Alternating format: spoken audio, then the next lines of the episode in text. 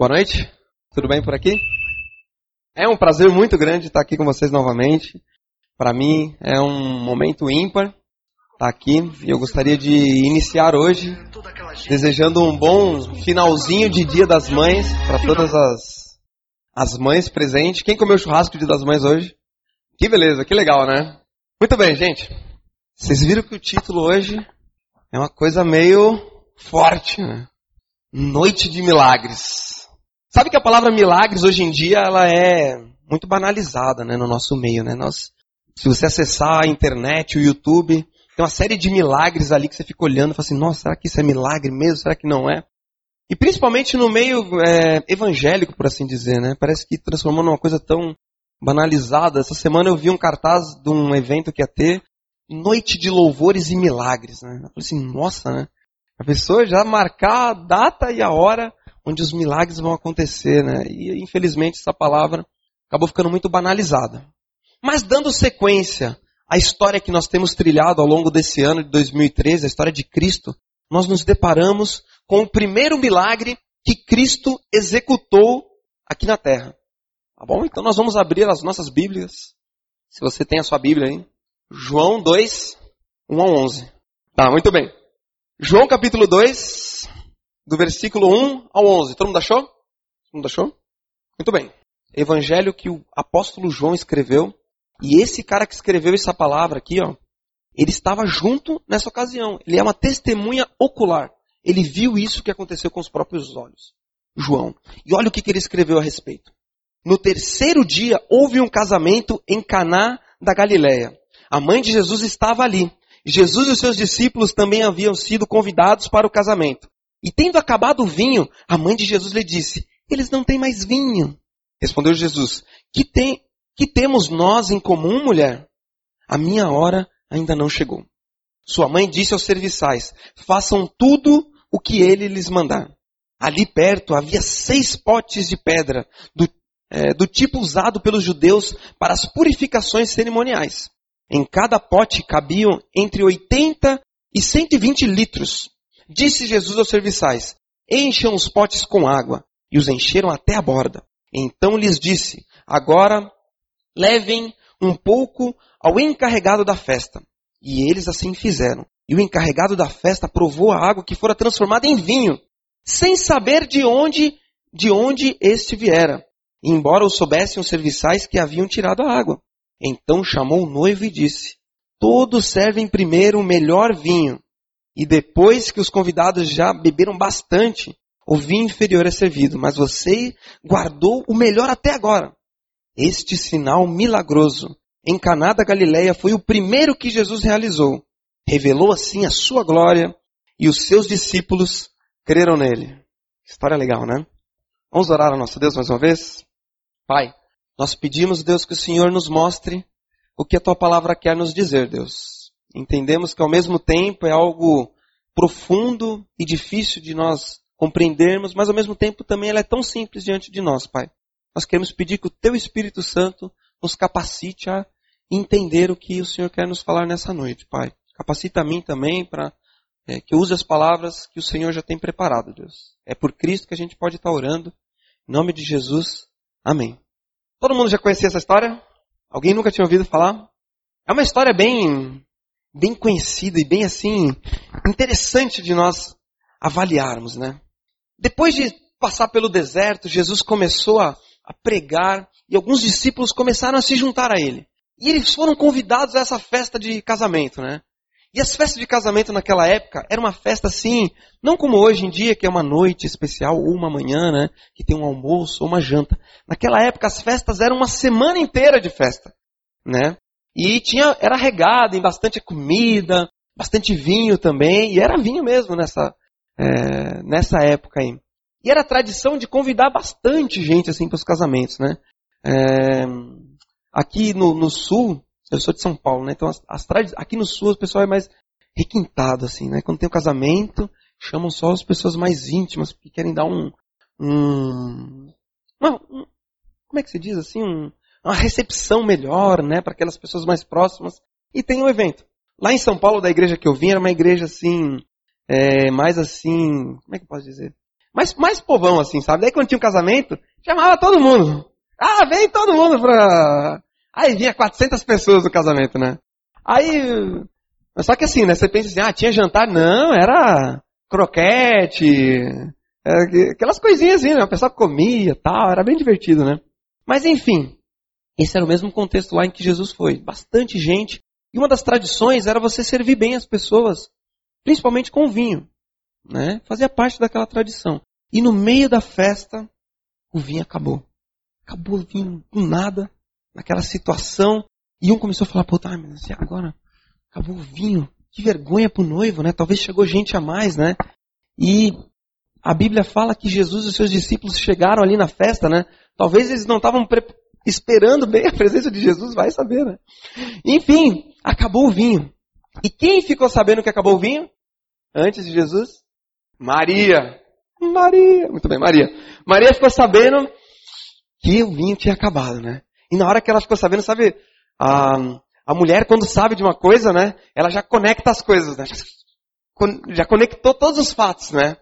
Ela já já imaginou, tudo na cabeça dela, ela já solucionou todos os problemas que estavam ali diante dela, né? Mas, ah, eu tenho que falar com Jesus, eu tenho que falar com Jesus, que eu tenho certeza que Jesus vai dar jeito nessa solução. E sabe que desde quando Jesus era criança, sempre tinha aquele, é, aquele pé atrás com respeito a quem era Jesus e da onde ele havia procedido. Você para para pensar, desde quando ele havia nascido, aquela história de Maria ter concebido é, a virgem que concebeu e deu à luz a filho, com certeza, muitas pessoas não acreditaram nessa história, concordam? Muita gente deve ter pensado assim, hum, vai saber quem é o pai dessa criança, né? Talvez muitas pessoas não acreditaram. E Maria estava esperando o momento em que Cristo se levantaria e distribuir e mostraria diante de todas as pessoas quem ele era de verdade, a essência de Deus, aquilo que o próprio anjo havia falado para ela. E ela estava esperando esse momento. E quando acabou o vinho, ela falou assim: é, é agora. É agora. É agora ou nunca. Jesus vai ficar de pé aqui, em cima do banco, vai falar assim: pessoal, acabou o vinho, né?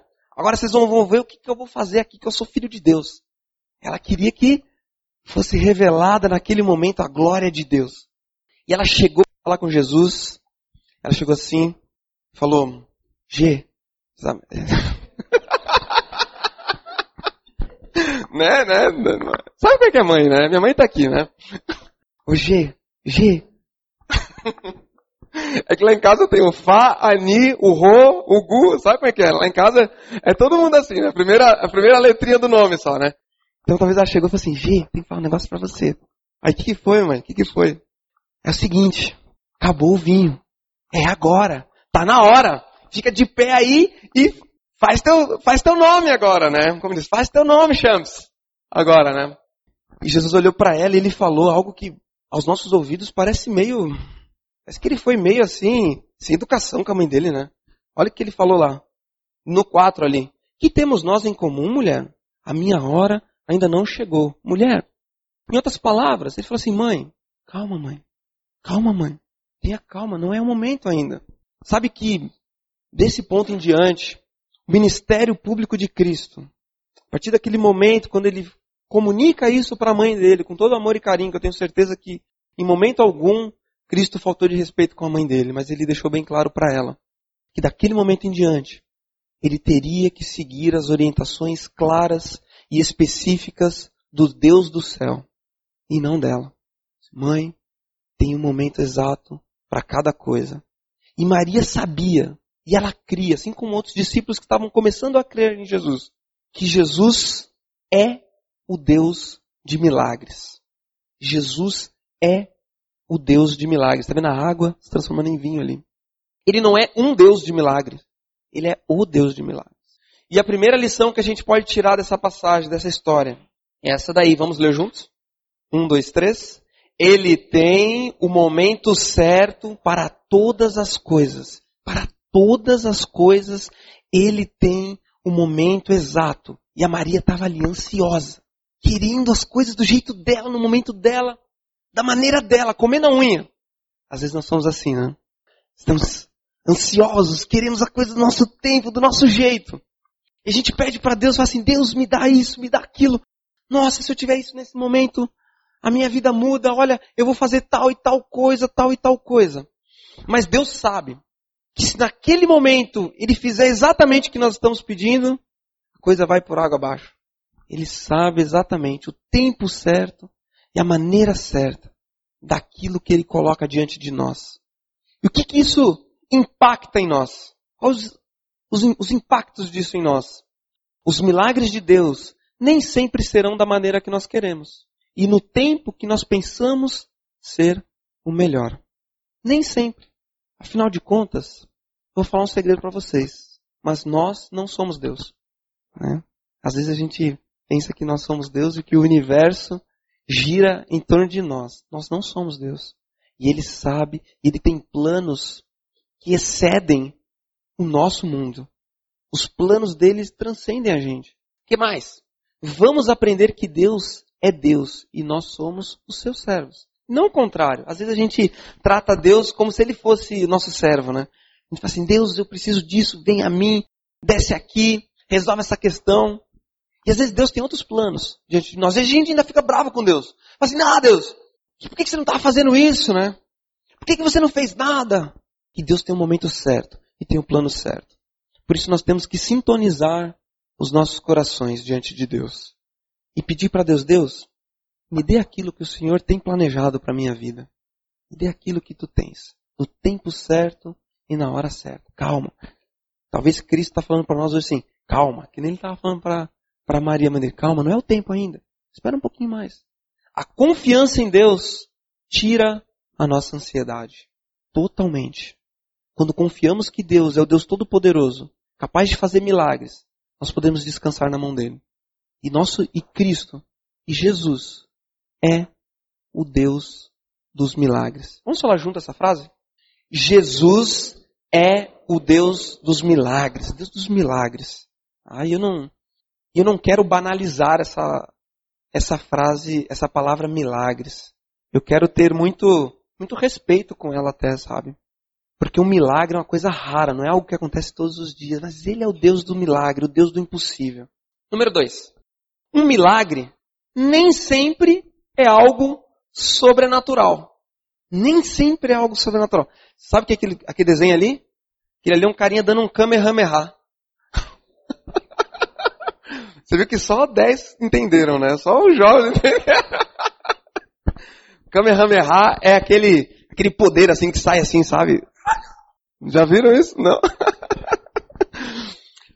É, coisa do desenho animado. Muito bem, a gente pensa que milagre tem a ver com isso. O sobrenatural, o céu se abrindo, as coisas. E a gente perde a noção de que muitas vezes Deus se manifesta através das coisas naturais do dia a dia. E a gente acaba perdendo a oportunidade de agradecer aos pequenos detalhes. Perdemos a oportunidade. Ontem no grupo Célula, um rapaz compartilhou. Ele falou o seguinte, que antes de conhecer a Cristo, ele era uma pessoa extremamente ansiosa. Extremamente ansiosa. E a ansiedade dele fazia com que o corpo, dele, sofre, o corpo dele sofresse muito. E ele tinha que tomar mais de cinco tipos de remédio. Tomava o remédio para dormir, o remédio para acordar, o remédio para ficar acordado, o remédio para tirar a ansiedade, e tudo, e tudo doses cavalares. Ele compartilhou isso.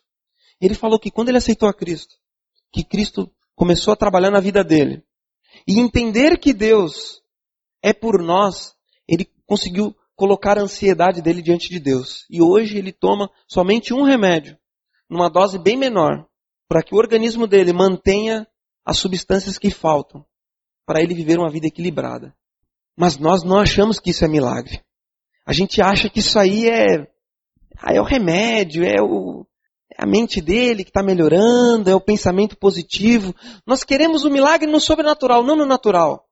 Nós perdemos a percepção de que, ao passar o seu cartão no mercado, e ali naquele, ao digitar a sua senha, aquele dinheiro que há na sua conta, que é fruto do seu trabalho, quem te forneceu aquele dinheiro foi o sustento de Deus.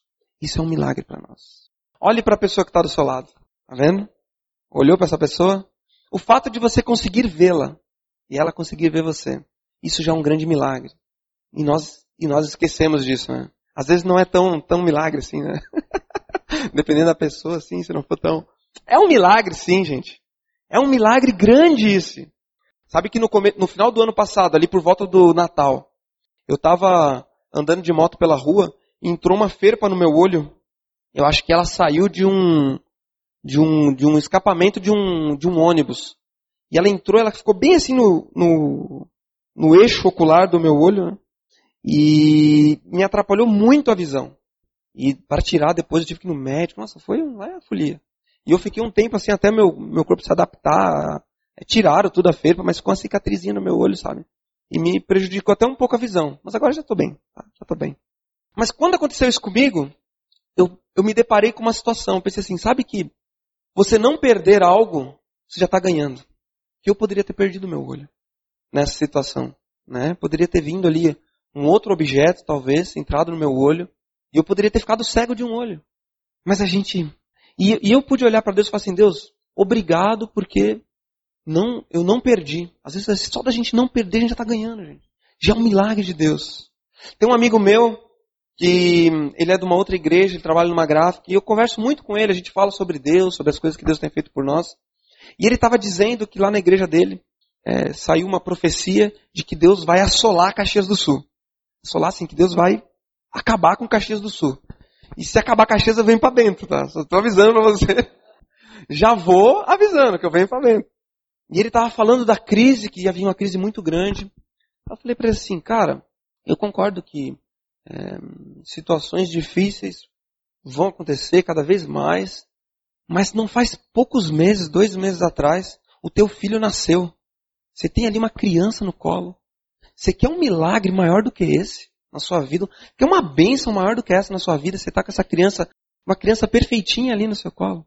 Que Deus colocou para ti diante de ti essa criança agora. Você quer sucesso maior do que esse?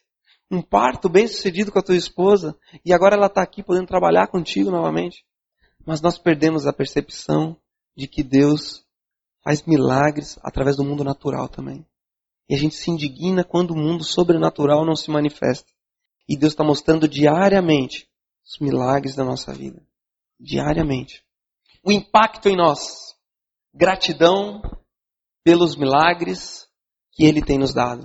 Gratidão no nosso coração. Deus, muito obrigado por essa comida aqui sobre a minha mesa. Deus, muito obrigado pela saúde. E para minha casa, hoje a gente vai para casa e a maioria de nós aqui, se não todos, acho que a grande maioria, vai ter uma cama gostosa, uma coberta sobre si para poder dormir no aconchego. Grande maioria de nós aqui. Milhares de motivos para agradecer os milagres que Deus tem colocado diante de nós reconhecer a mão de Deus nos pequenos detalhes da vida. Os pequenos detalhes da nossa vida. E Jesus, gente, é o Deus dos milagres. É o Deus dos milagres. Pense aí enquanto eu bebo uma água. Próximo. Ele é o Deus dos milagres. E ele nos chama a participar dos seus milagres. Olha que legal. Vamos voltar para o texto. Depois que ele falou ali para Maria, Maria, te acalma, ela vira para os serviçais e fala. Versículo 5. Sua mãe disse aos serviçais, façam tudo o que ele lhes mandar. E ali perto havia seis potes de pedra do tipo usado pelos judeus para purificações cerimoniais. Em cada pote cabiam entre 80 e 120 litros. E disse Jesus aos serviçais, encham os potes com água. E os encheram até a borda. Então lhes disse, agora levem um pouco ao encarregado da festa. E eles assim fizeram. Viu que legal? Cristo poderia ter simplesmente estralado um dedo e falar assim, essa água agora, agora aqui é, essa água virou vinho. Pode servir para o pessoal à vontade. Mas o que ele fez? Ele fez um, um processo que envolveu pessoas. Você viu só? Ele falou assim para os serviçais, enche de água aqui essas botijas aqui de água.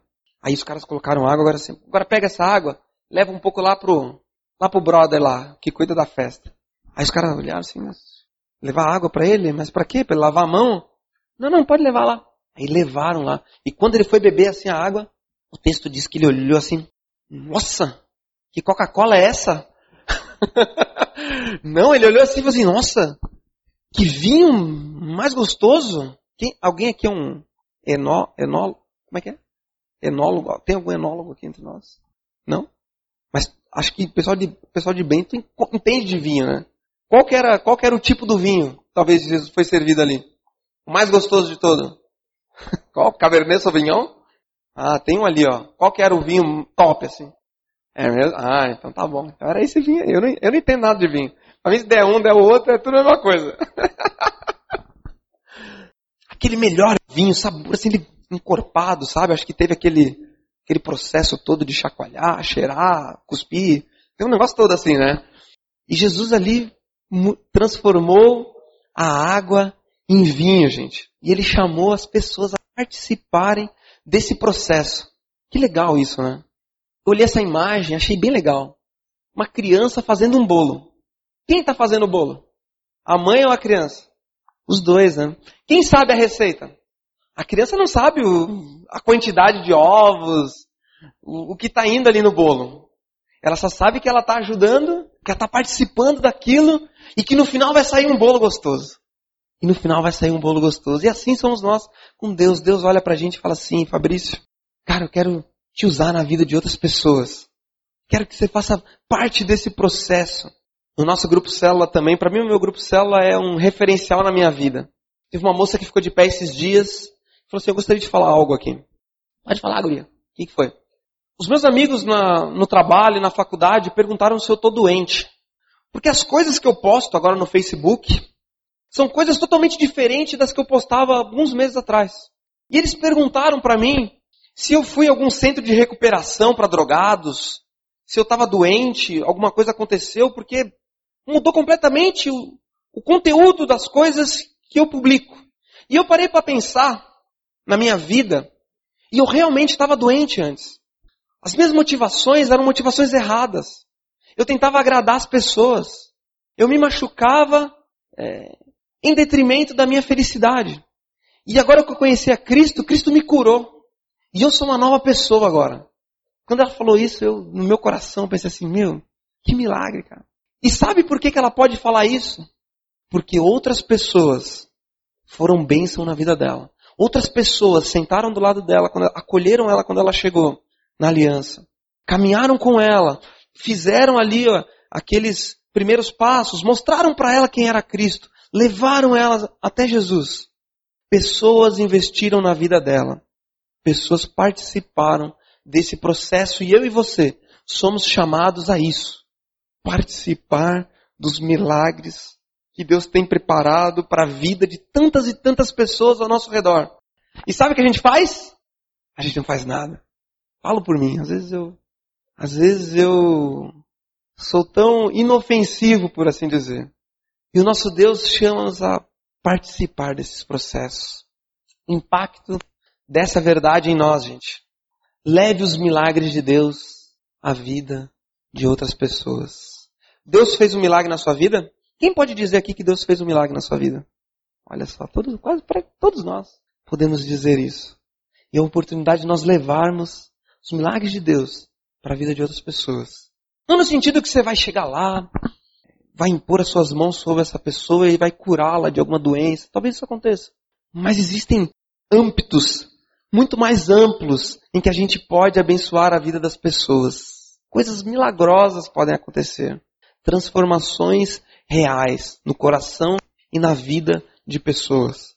Coisas reais. Três. Quando os recursos chegam ao fim, podemos recorrer àquele que não se prende às leis do mundo natural. Cristo, Jesus, é o Deus dos milagres.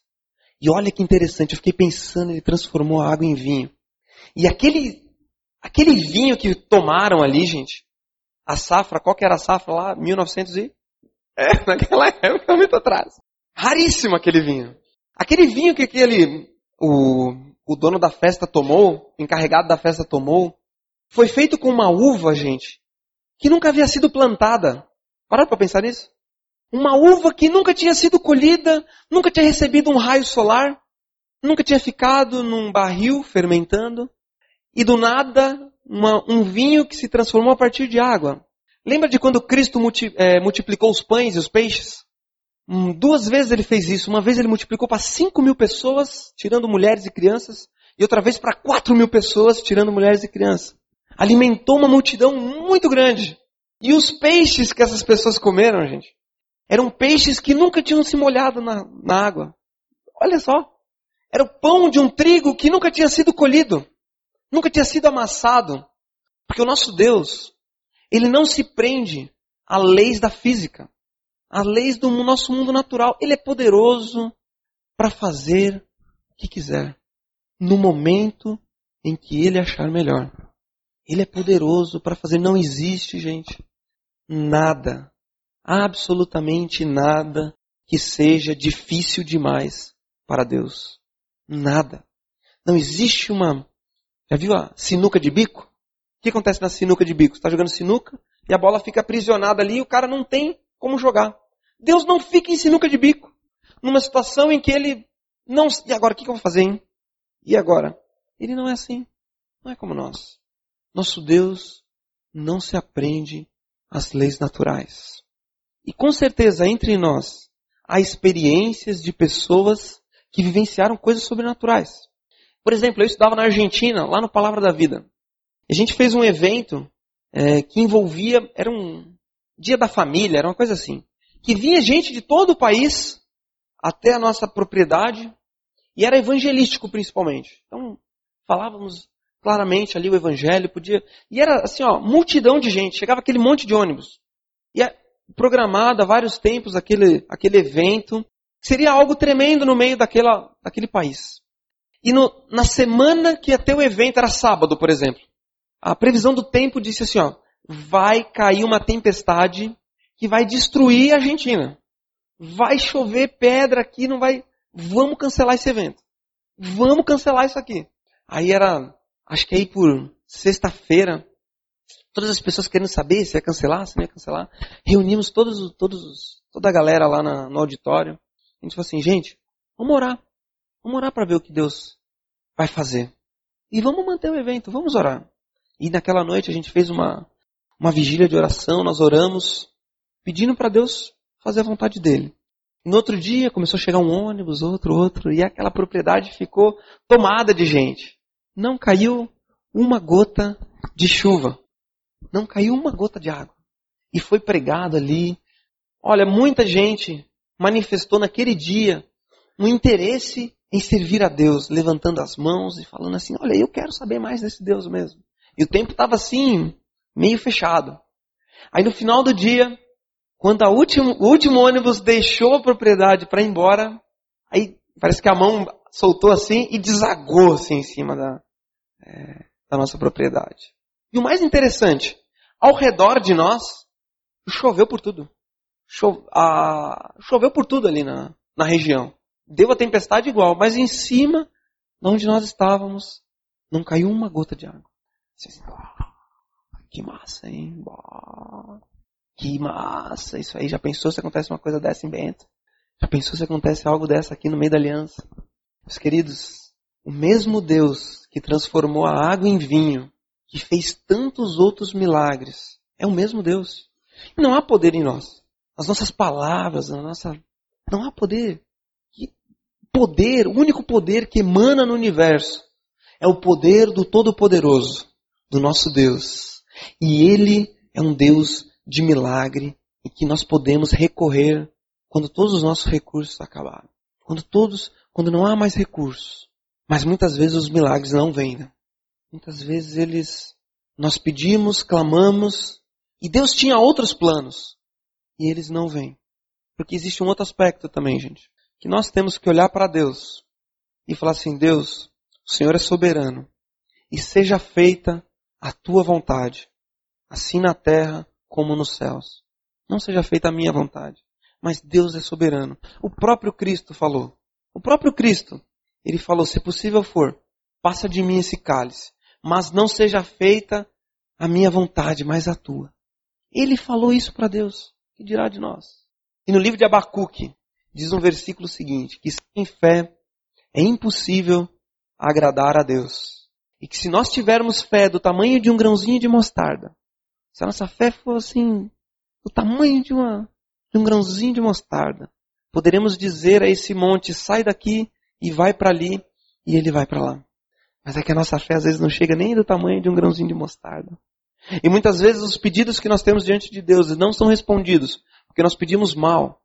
Nós não pedimos de acordo com a vontade de Deus. Muitas vezes é para o nosso próprio deleite, por assim dizer. E Cristo é um Deus de milagre. E o que, que isso impacta em nós? Recorra diretamente a Ele com súplicas e orações. Você tem um canal de acesso direto com Deus. Não existe um, in, um intermediador. Não existe alguém que esteja num patamar superior do que você. Eu tô aqui nesse tabladinho aqui, não, mas não porque eu sou superior. Todos nós olhamos diretamente para Deus. A gente olha para Deus e a gente tem o acesso de falar para Ele assim, Deus, nós precisamos de Ti. Pai, olha essa situação aqui na minha vida, Pai. Precisamos do Senhor. Vem e faz um milagre. E faz um milagre. Vem e faz um milagre. Eu gostaria de terminar lendo lá no livro de Isaías, capítulo 35, para nós terminarmos então. Olha o que diz o profeta Isaías a respeito do nosso Deus. Isaías capítulo 35. Eu vou ler todo o capítulo 35. Diz o seguinte: Todos acharam? O deserto e a terra ressequida se regozijarão. O ermo exultará e florescerá como a tulipa. Irromperá em flores, mostrará grande regozijo e cantará de alegria. A glória do Líbano lhe será dada, como também o resplendor do Carmelo. E de Saron verão a glória do Senhor, o resplendor do nosso Deus. Floresçam, é, fortaleçam as mãos cansadas, firmem os joelhos vacilantes. Digam, digam aos desanimados de coração, sejam fortes, não temam. Seu Deus virá, virá com vingança e com divina retribuição, virá para salvá-los. Então se abrirão os olhos dos cegos e se destamparão os ouvidos do surdo. Então os coxos saltarão como um cervo e a língua do mudo cantará de alegria. Águas irromperão no ermo e riachos no deserto. A areia abrasadora se, torna, se, tor, se tornará um lago e a terra seca, fontes borbulhantes. Nos antros onde outrora havia chacais, crescerão a relva, o junco e o papiro, e ali haverá uma grande estrada, um caminho que será chamado caminho de santidade. Os impuros não passarão por ele. Servirá, servirá apenas aos que são do caminho. Os insensatos não o tomarão. Ali não haverá leão algum, e nenhum animal feroz passará por ele. Nenhum deles se verá por ali. Só os redimidos andarão por ele. E os que o Senhor resgatou voltarão, entrarão em Sião com cantos de alegria. Duradoura alegria coroará sua cabeça. Júbilo e alegria se apoderarão deles, e a tristeza e o suspiro fugirão. Esse é o nosso Deus. Deus de milagres, um Deus que está presente aqui entre nós, um Deus que tem tantas coisas diante de nós. Quer nos abençoar através de um relacionamento pessoal com cada um de nós, gente. E essa palavra vem trazer esperança a mim, esperança a cada um de nós, de que o nosso Deus, Ele não é um Deus de madeira que não, não ouve o que a gente está tá dizendo. Mas principalmente, nós servimos a esse Deus, esse Deus de milagres.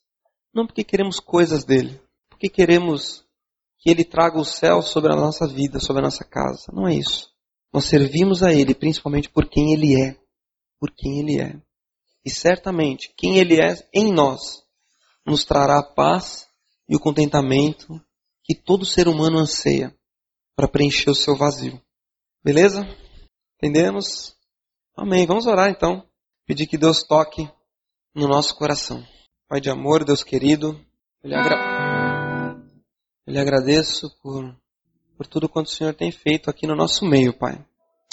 Entendemos e, e vemos através dessa palavra, o Senhor é um Deus de milagres, Pai. E às vezes a nossa fé, eu confesso que a minha fé, muitas vezes, ela é pouca, Pai. Menor que um grãozinho de mostarda.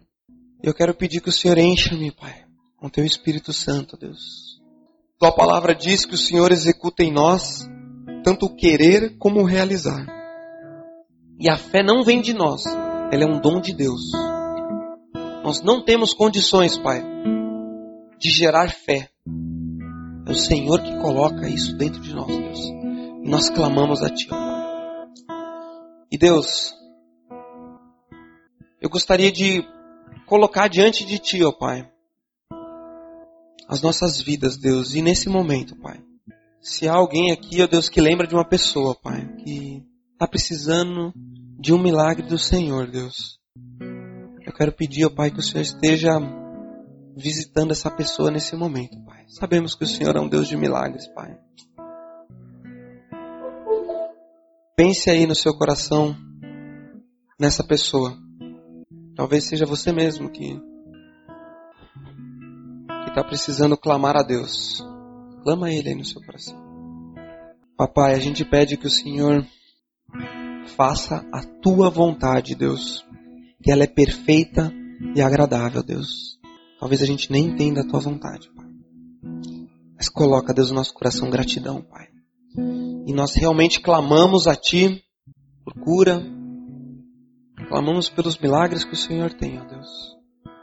Mas nos colocamos baixo da Tua vontade, Deus, porque sabemos que o Senhor é Deus e não nós, Pai. Obrigado por essa noite, Pai.